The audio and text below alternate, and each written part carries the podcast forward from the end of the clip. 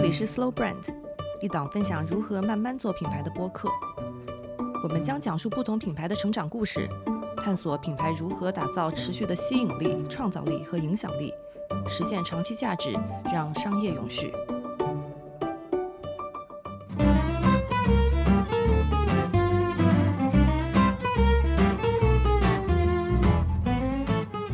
欢迎来到 Slow Brand，和我们一起探讨如何慢慢做品牌。大家好，我是莹莹。大家好，我是天。然后今天呢，我们可能要给大家讲一个不太一样的主题，叫 Fuji Rock，它是亚洲最大的音乐节之一，也是我们定义中的 Slow Brand。因为其实音乐节被称为品牌是一个有些不可思议的事情，它不是那么具体的一个产品，而更像一个体验或者说一个节日的感觉。对，其实我们在做 Slow Brand 的时候。也有一直在讨论说，怎么样我们不仅仅去讨论一个很狭义的品牌的一个定义，而是一种更包容、更宽泛的一个概念。其实前面我们讲的十几集的内容，讨论的很多品牌，它都是有具体的一个产品的。但是我们也一直想要找一些其他领域的一些例子，去拓展 slow brand 的概念，让它能够囊括就是更多多元的我们对一些价值创造的载体的理解。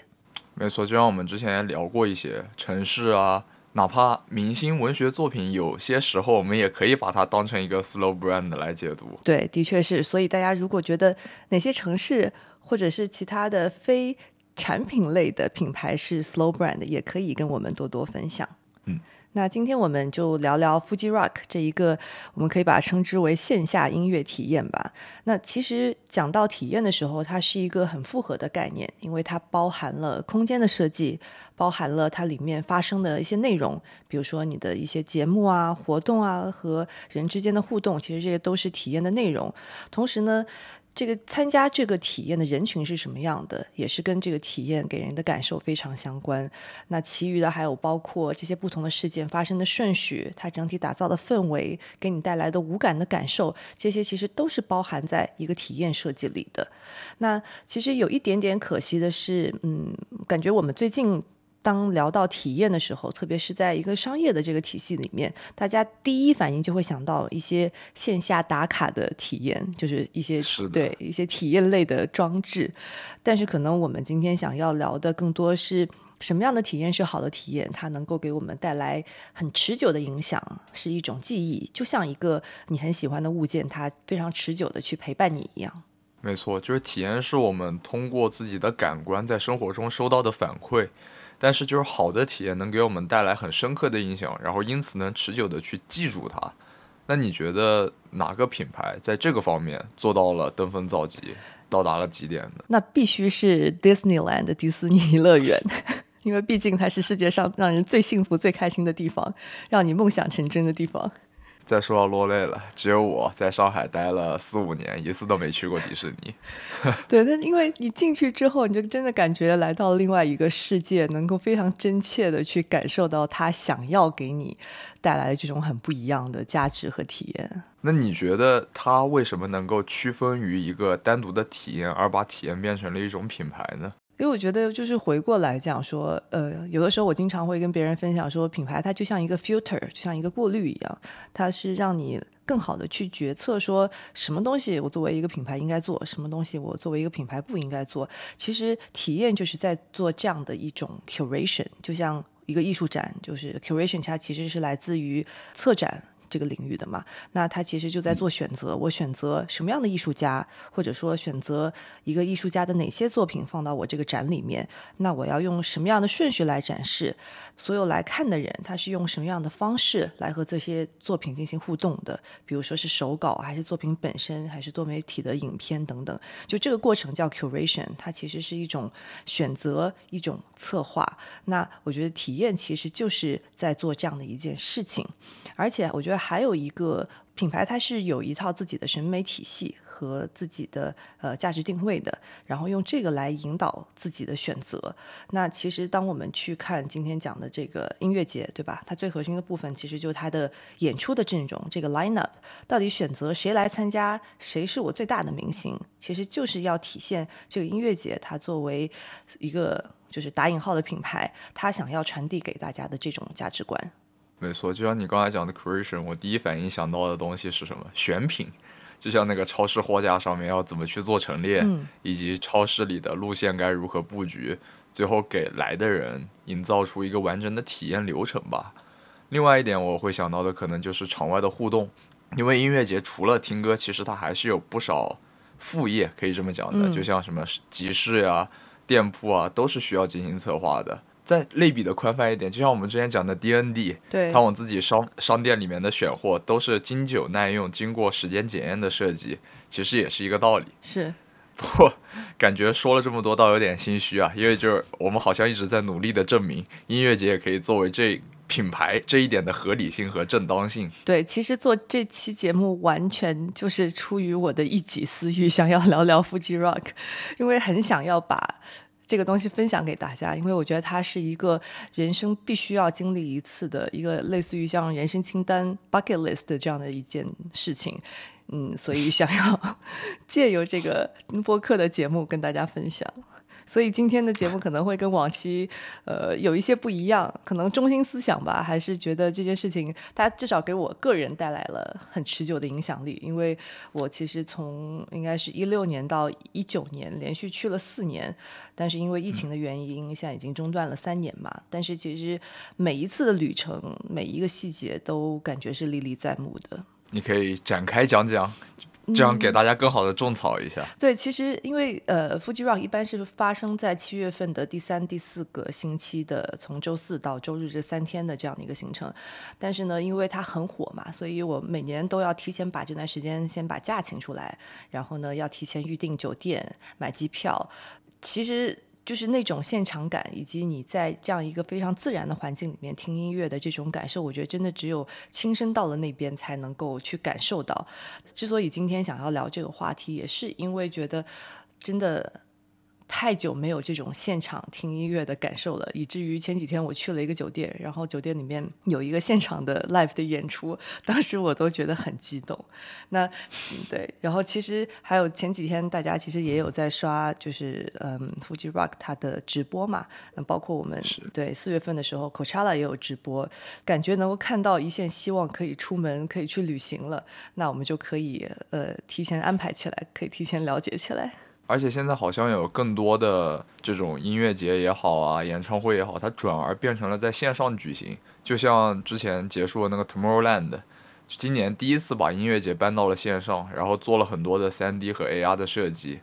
怎么说呢？会不会这是一种新的趋势，或者说新的方式，就是线上音乐节和演唱会的兴起？我觉得已经兴起了吧？就是不是前段时间我们都在看西城男孩和后街男孩的世纪同台吗吗？Z 就对了，别问，问就是那时候我在加班呀。对，这个是我们一个内部的小梗啊。对，没错，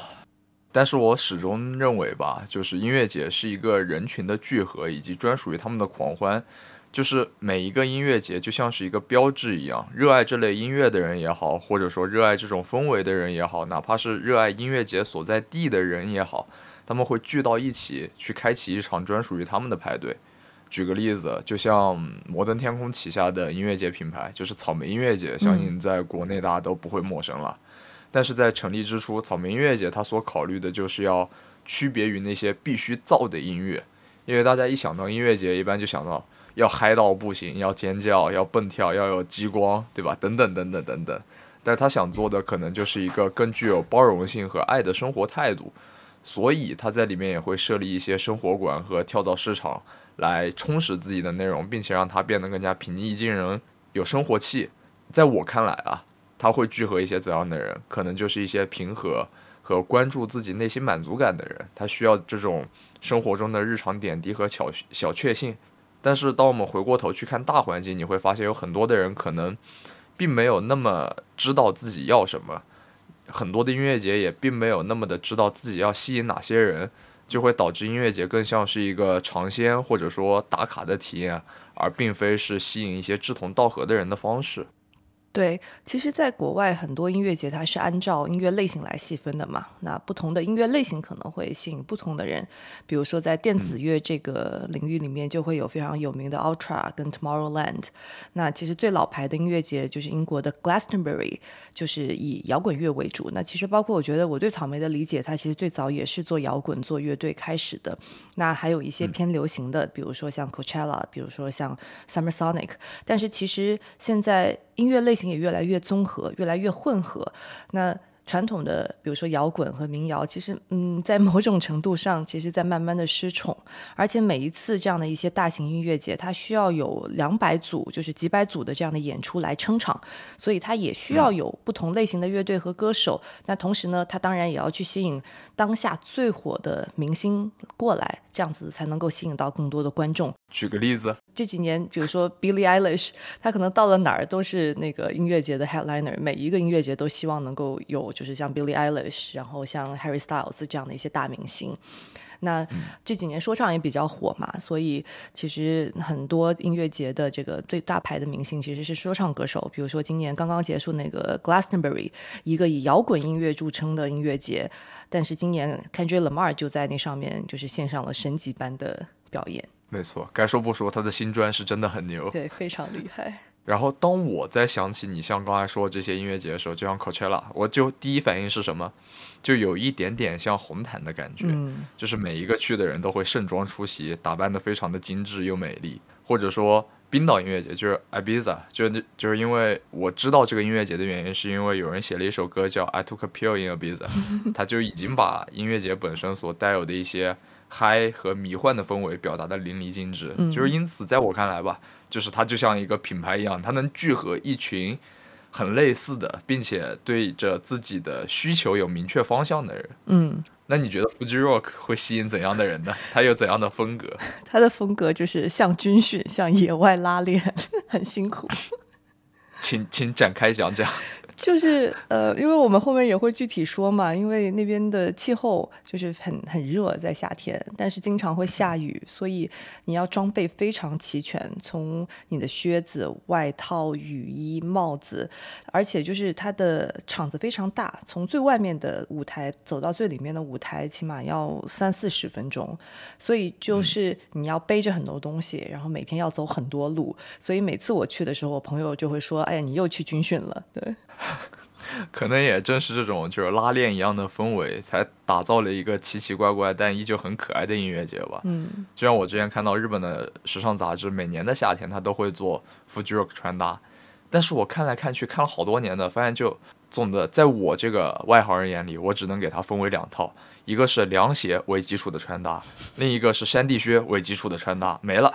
但其实我觉得也正是在这种。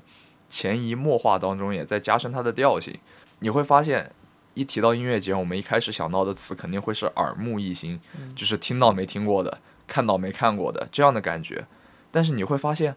它的东西不仅限于你的听觉，不仅限于音乐，有可能会变成你的穿搭，然后有可能会变成影响你去做一些事情，成为人生中不会遗忘的一部分。我觉得这些都非常的有趣和有价值。嗯，那我们今天就一起来展开讲一下 Rock。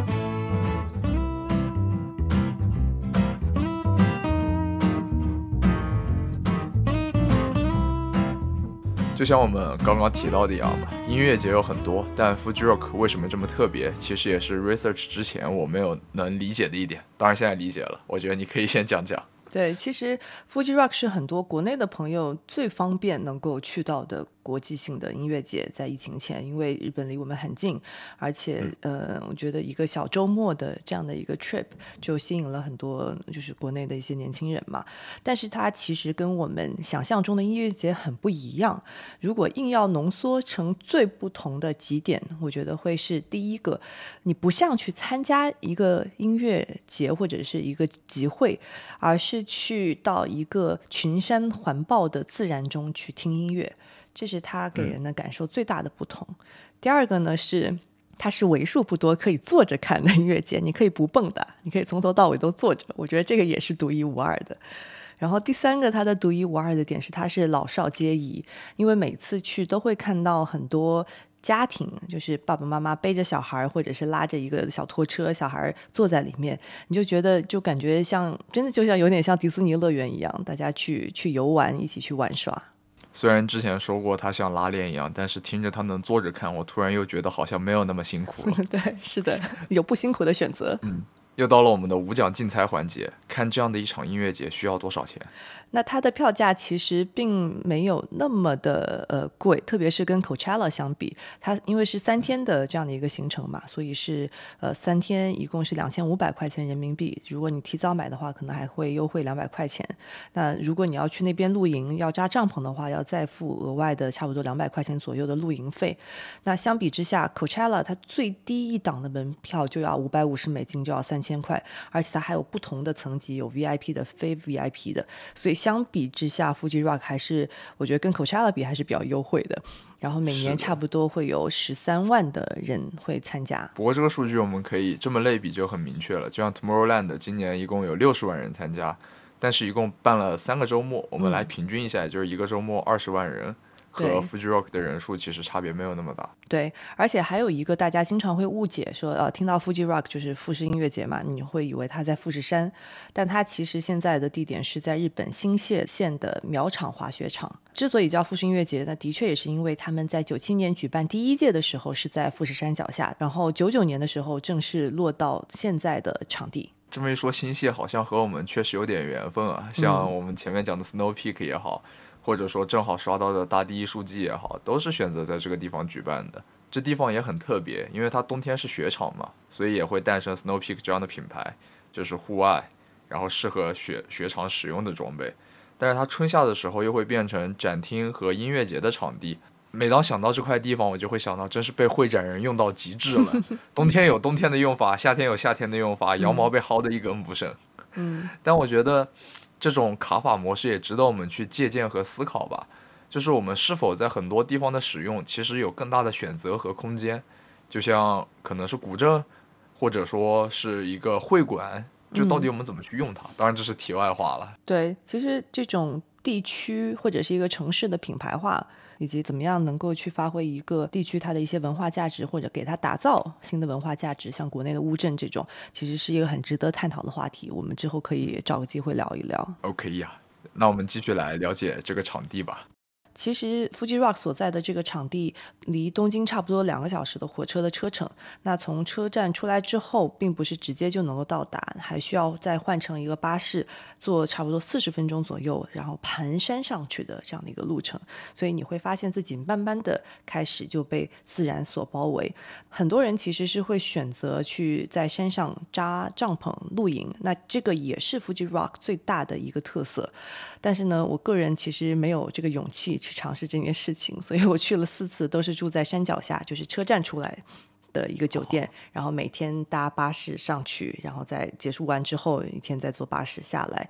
但是如果想要尝试露营的朋友，其实也非常值得尝试一下。而且他们还有一个非常贴心的服务，就是因为露营装备很重嘛，比如说帐篷啊什么的，你就可以提前通过日本的宅急便寄到场地那边，然后直接在会场去 pick up。结束了之后，也可以通过宅急便帮你去把它寄回家。所以还是很有很多对于就是想要在 Fuji Rock 露营扎帐篷的朋友的一些很贴心的服务。是的，那你现在觉得住在山脚下有什么可惜的地方吗？或者说，你可以觉得住在山脚下每天上下山的跑和那些住在山上的人的体验的最大的区别会是什么？我觉得最大区别是我洗澡比较方便，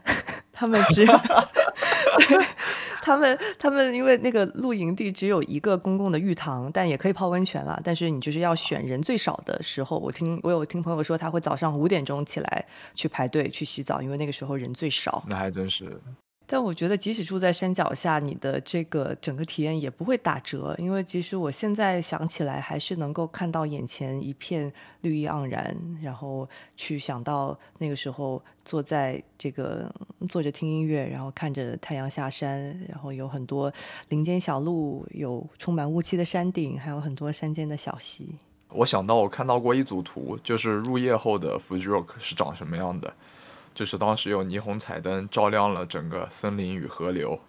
然后还有一条木头小路，就是在那样的环境下，你会感受到一种自然性和人所交错带来的美。嗯，因此我们又会想到住在山里的人，他们该是怎样的幸福，就是这样的露营体验。且不提洗澡问题，好吧，且不提洗澡问题，就是因为雪场，就是我们都知道这个场地它是个雪场，夏季转青就有一点山林之美的意味了。同时也因为它是雪场，所以它不是那种乱石岗，你在那里露营也好，扎帐篷也好，都是相对方便的，可以有更多的人，就哪怕比如说三五成群和朋友住在一起，其实也挺方便。对，所以它整个舞台的设置和整个场地的布局都是按照当地的这个地势，这个滑雪场它的地势。那嗯，它其实一共有差不多九个不同的舞台，那每个舞台都会有它的特色，因为它在的这个区域不一样。那比如说它最大的舞台叫 Green Stage，那这个舞台它占地是最大的，可以容纳四到五万人。嗯，就是舞台，然后对着很大一片空地是可以做观众的，然后观众的后面就是一片你刚刚说的这种山林之美。那这个舞台就是给所有的最大咖的演出都会在这里进行。嗯，它还有一个舞台叫 White Stage，叫白舞台。那这个是第二大的户外舞台，可以差不多容纳一点五万人。从绿舞台走到白舞台的时候，你就会穿过一个小溪，你会看到很多人在小溪里面玩耍。那嗯，白舞台基本上会演出的是一些比较先锋的乐队，比如说一九年的时候，在这边看到了吴赫还有他的乐队的演出，所以白舞台经常会有一些很有意思的新的乐队的一些演出。是的，很合理，就是穿过小溪，激流勇进，你就会见到先锋的人。好吧，这这个道理也说得通。然后，呃，就你刚刚说的那个有，就是很治愈的那个木头小路，其实是从呃，就是你从外面，然后要再往深处走。走往最深处的有一个户外的舞台，叫 Field of Heaven，翻译成天堂的田野。你听这个名字，你就知道它很梦幻。而且你想象一下，你要去这个舞台路上，要穿过一片树林，要走木头的栈道，而且晚上会有一些霓虹灯，有一些漂浮在空中的灯笼和很很可爱的一些装饰。所以就整个你走进去的路，然后再到你看到这个舞台，就是一个非常梦幻、非常治愈的一个体验。嗯，那整个氛围是这样。子，所以他的音乐也会比较多的是一些民谣和爵士的演出。据说呢，这个舞台它也是用呃，就是非常环保的生物柴油来发电的，取之于自然，用之于自然，对，完美契合了。对，那刚刚讲的这三个都是户外的舞台嘛，它其实，在 Fuji Rock 也会有一个室内的舞台叫 Red Marquee，呃，它其实是在 Fuji Rock 最大的一个食堂，就是一个美食广场边上。那这个舞台它。白天会有一些乐队的演出，但它因为是一个唯一的室内的舞台，所以晚上也会有 DJ。但是呢，我自己最喜欢的舞台是一个叫 Daydreaming 的舞台，中文叫白日梦，因为那个舞台你要坐二十到二十五分钟的缆车到山顶上。而且有的时候天气稍微不那么好的时候，就会雾蒙蒙的，就非常的美，非常的梦幻。那这个缆车其实据说啊，也是那个世界上最长的缆车，因为它是滑雪场会用到的。嗯。但是当我看到那个舞台分布的时候，就是因为他每年都会做一张图用来介绍不同的舞台以及他们的地方所在嘛，我看到了很大的包容性，就是它既会有最大的舞台去撑起一些世界顶级的内容。它有一些大灯，有大屏，有最顶级的音响和灯光，但是同时它也有一些零星散落的小舞台，用来给那些歌手和观众一些近距离的交互，就有点像 live house 或者说像街头艺人的风范。就哪怕一个小舞台，哪怕他没有舞台就在边上，他也会零星的围绕着十几个、二十个或者一小群人听着他唱歌。不仅仅是用来当门面、用来引流的那些明星受到了他们应有的待遇和尊重。就每一个来到这个舞台的歌者，都会有一个属于他自己的空间，和所热爱他的人在一起互相交流。对，的确是。他们其实还有一个专门给呃新手演出，就是一个 rookie 用的一些场地。所以大家来这边其实不仅仅是看大明星，也可以很随性的去听一听，可能是一些很普通的人他所带来的演出。没错。那你觉得舞台以外还有哪些特色是他所具备的呢？就真的就是太多了。其实如果你每天啊要看演出，再加上他给你提供的这些玩的，真的时间会有点排不过来。而且有的时候你可能要从一个舞台赶到另外一个舞台，要看看一些演出的时候，就真的就觉得每天都在赶场。因为除了这些演出以外，Fuji Rock 的吃的也非常的出名，它有好几个不同的美食广场，其中最大的一个叫苗场食堂，在这边你可以几乎吃到日本所有的小小吃，就是每一种小吃它可能就是一个摊儿，呃，有一个比如说章鱼烧，比如说专门吃咖喱的，专门吃炸鸡的，就是吃不尽的好吃的东西，而且就是有的它可能是在当当地比较出名的，就是甚至就是每次去都会有人排队，而且我去了几年会发现。好多摊贩啊，他每年都在同一个位置，都是同一批摊贩，听起来很专一。对，非常的专一，就感觉这些人，他就每年到了这个时间，然后大家都聚在一起，然后如果还是每年都会来的这些观众的话，他每年都还可以去到同一个地方，找到去年吃过的这碗拉面。嗯，啊，听起来有点浪漫了。是的。而且他做的还还有一个很细心的点，就是刚刚有讲到有个舞台叫 Fields of Heaven，就是那个非常梦幻、非常治愈的那个场地。那它搭配的周围的这些食物，就是非常 hipster 的、很嬉皮士的，有一些有机的食物、饮品，然后还有一些很嬉皮士的服装跟饰品。所以他会根据这个区域的音乐主题、舞台的主题，然后去布置他的这些摊贩。那你觉得除了食物以外，还有哪些？或者说，我们先不聊吃的，先聊看的和体验的。你觉得还有哪些东西你是在这里以外闻所未闻、见所未见的？嗯。有一点可能现在有一些音乐节也开始做了，就是它会有一些音乐以外的艺术展和大型的装置，就它会辟出一块空地去展出一些不同艺术家他做的一些作品。这个好像我看到 Coachella 也在做。那除此以外呢，就是在一些散布在林间的一些东西。呃，Fuji Rock 它有一个自己的吉祥物，这个吉祥物长的是一个石头，它上面有两个眼睛，叫 Gonchan。就是这个东西，它会有不同形状、不同颜色，散布在不同的区域。那除了这些艺术品以外呢？我觉得最最最最最贴心的就是它有一个儿童乐园啊，对，就所以说适合全家一起过来。是的，而且它这个儿童乐园做的非常的。原始跟自然，就是所有的跷跷板啊、小木屋啊，就是这些小朋友玩的玩具都是用木头做的。然后那边也会有工作人员，一天到晚都会去引导大家，然后跟小朋友一起玩。我觉得真的就是非常的贴心。就营造了一个适合不同年龄段的人待在一起的环境，就是大人有大人的事儿做，小孩有小孩的事做，对，大家都有美好的未来。是，就我就再补充一个小细节，因为我自己一直没有机会去，就是所有的呃演出是从周五开始的嘛，那周四晚上可能大家都会陆陆续续到，所以周四到的人就会在场地能够去看一个烟花的表演，那个是我之前没有去去体验过，但是我很想要有机会去尝试一下。你一提到烟花表演，我就立马想到了那些关键词，嗯，什么花火季啊、夏日大会啊、经典约会场景啊，什么都出来了。嗯，当然这这个就比较抽象了，但是在我的想象里，我能想到这样的画面，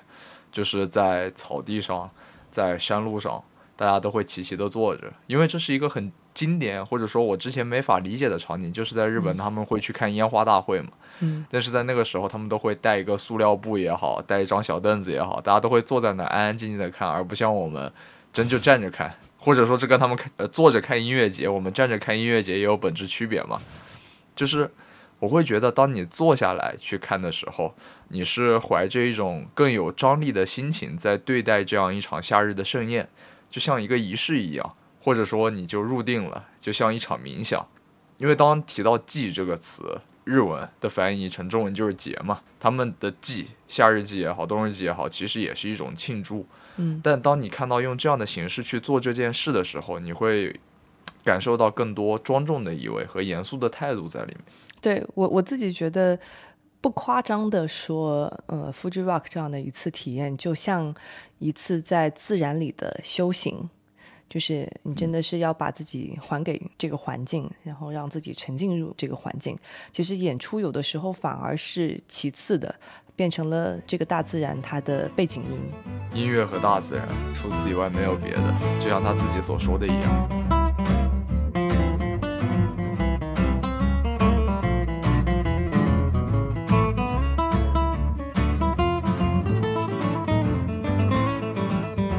讲到音乐节，另一个必不可少的肯定就是音乐本身了。在日本，其实一直有个挺有趣的说法，就是说经济越低迷，音乐越火爆，这是有实际案例证明的。像一九七三年第一次石油危机爆发的时候，山口百惠出道了；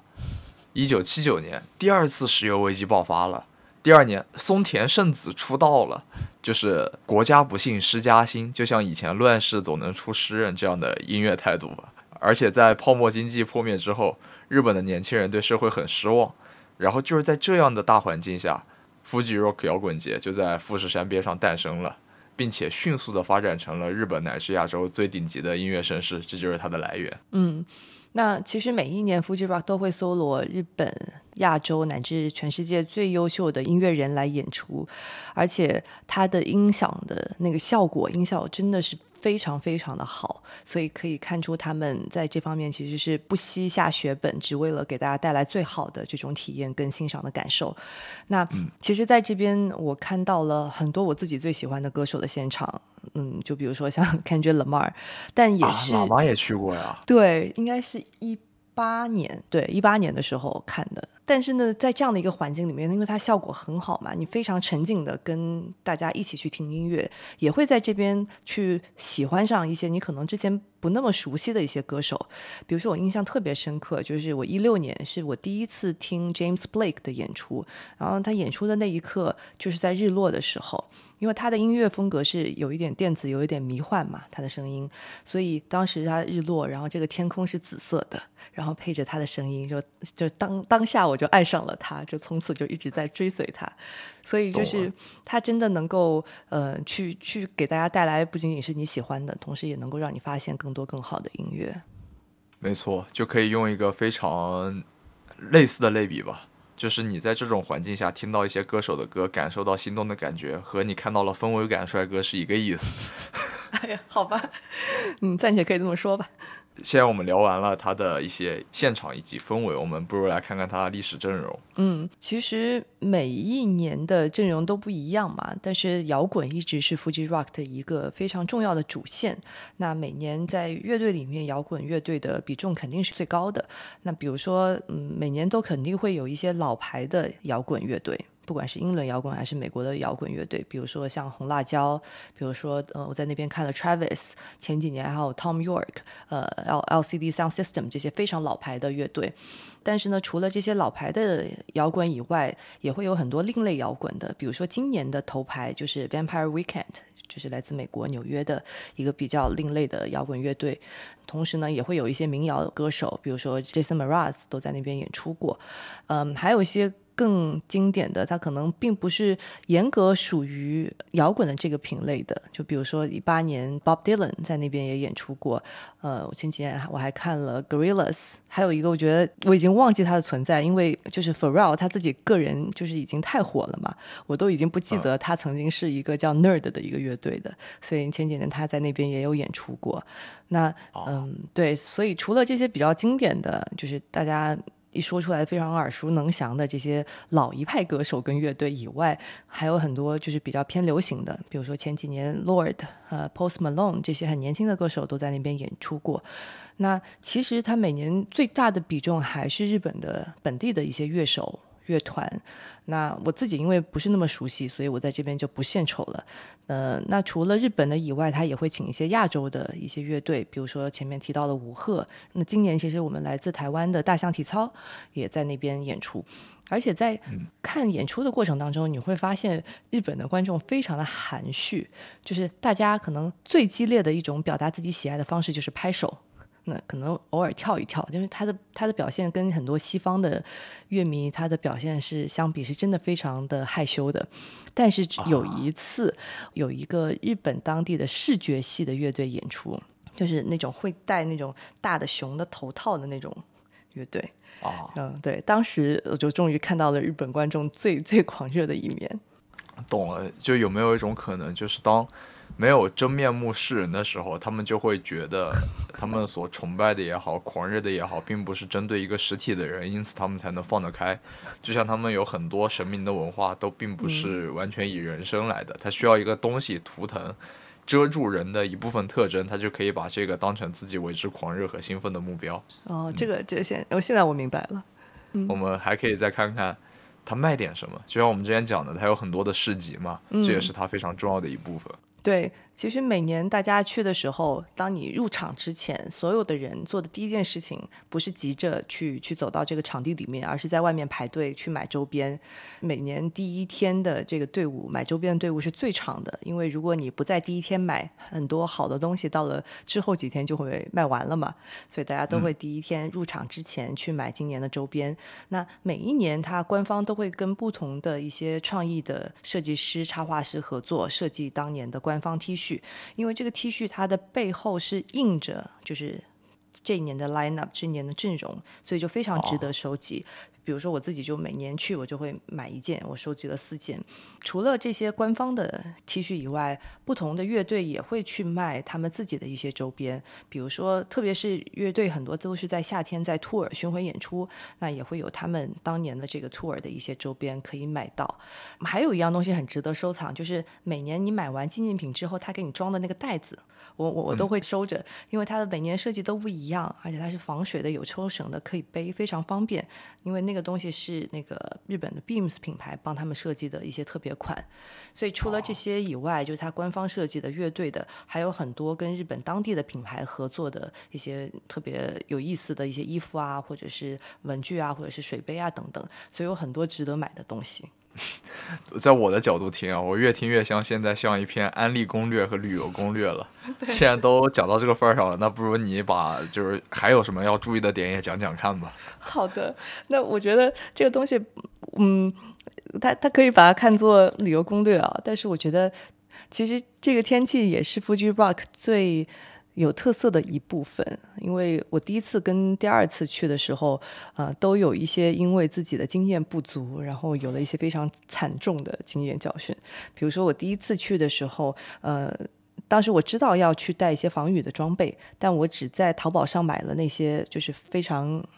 怎么说呢？就是质量也不是很好，呃，又很小的那种透明的雨衣，也没有防水的鞋子。然后当天就下了一场暴雨，所有的鞋子跟衣服全都废了。所以我哦，那我就知道了哦，我要一件好的雨衣，然后又要一双好的防水的鞋子。但是我第二次我也不知道为什么，我就换了一双 Timberland。然后穿着去了，然后我穿了三天，又重又闷，所以一天下来真的就是我的脚都快废了。然后我又知道说，哦，鞋子要轻便，那不仅仅要防水，还要轻便，所以。当我第三次的时候，就能够非常精准的去做这样的准备了。就是你首先要考虑你要穿防晒的，就是因为很热嘛，白天要防晒、透气、排汗的衣服。但是到了晚上，它那边会降温，所以要注意保暖。那防水刚刚说过了，但是呢，这所有的准备都，当你面对一个台风的时候都没有用了。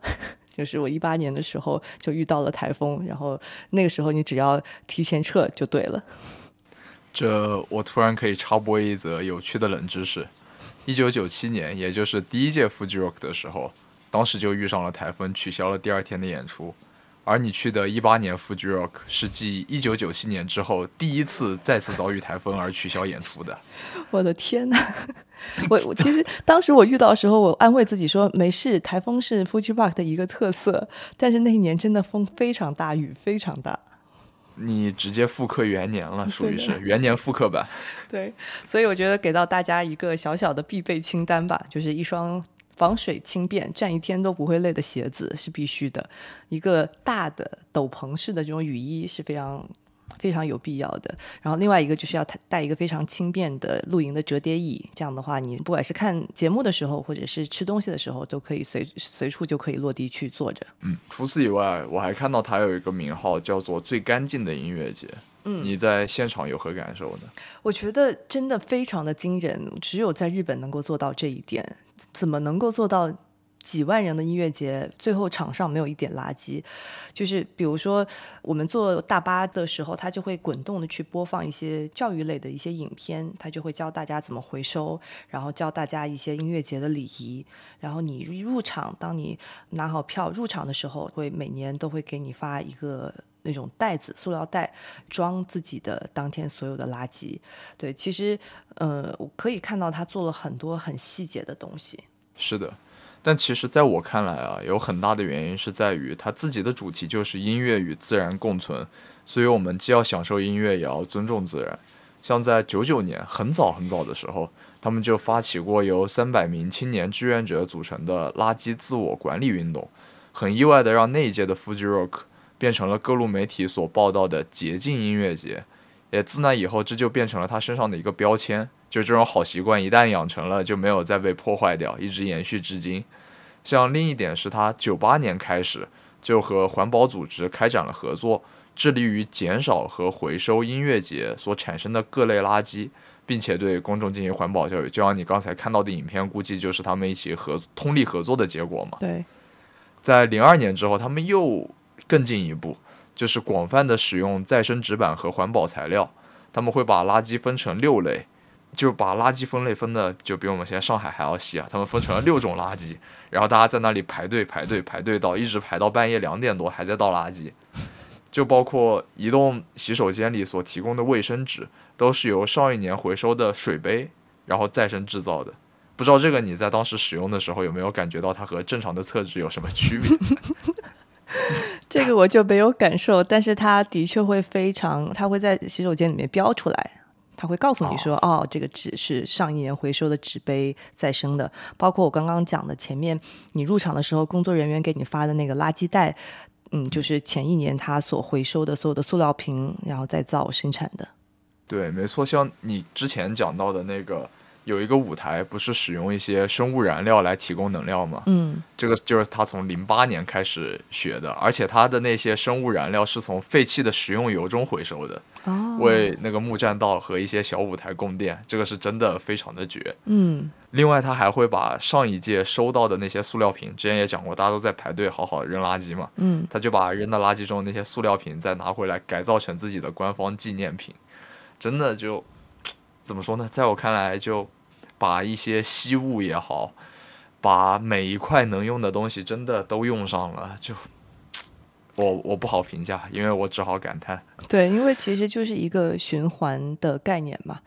那怎么样能够做到一个正向的循环，让体验本身也是值得你每年都回去的？那所有的它所产生的这些物品跟垃圾也能够被重复的利用，去让它再次产生它的价值。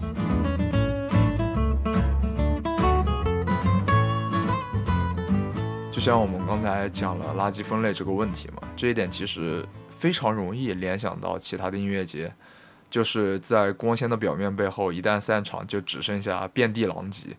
以可持续为核心的 Fuji Rock，让浪漫的音乐体验又拥有了超越一个音乐节或者说感受音乐本身的价值，比如说自然，或者具象来讲就是森林，因为它自己就是在森林中举办的嘛。嗯，而且其实除了对于这个自然环境他们的这种敬仰跟尊重。跟呵护以外，他们也给他们所在的这个社区，就是苗场跟汤泽县这个社区带来了很多的改变。因为其实每年这三天的活动能够给这个地区带来很多的游客和更多的一些曝光。而且在零二年到现在，Fuji Rock 的志愿者和当地的民众一起，呃，给苗场的这个滑雪场铺设了全场的一点五公里的无障碍的一个木栈道，所以他们。在自然的维度，从社区的维度，都在做一些回馈的动作。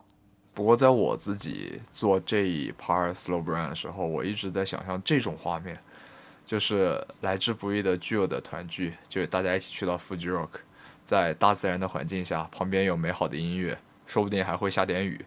啊，说不定也会来台风，这个就不一定了。嗯，就这样的画面，我觉得本身就具有非常充分的回忆力。就是可能你过上十年、二十年，你还是能想到那一瞬间自己的心情和感受，同时你还做到了一些更有意义的事。或许是我晚上两点钟去排着队一起倒垃圾也好，或者是用一次回收纸杯所用的卫生纸，怎么说呢？就挺有趣的。但是想起来就是或许有点好笑，但是再一想会挺有意义的。我觉得这是对我们来说和宝贵的回忆一样重要和值得珍惜的事物，因为它所代表的是一种概念。也是我们怎样去做，会对这个社会也好，或者说对这个自然来说，是更好的一种选择。对，其实我们一直想要通过 Slow Brand 探讨的就是这种如何打造和人、和事物、和世界的这种长久的连接。那要建立这样的连接，就需要一些回忆，需要一些令人难忘的体验，让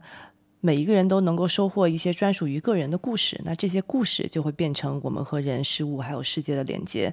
那希望说有一天我们可以带着大家一起去体验一下 Fuji Rock。如果可以的话，我希望我可以在澡堂不排队就洗上澡，这是我对于 Fuji Rock 的一个小期待。那这就是这期的 Slow Brand，谢谢大家。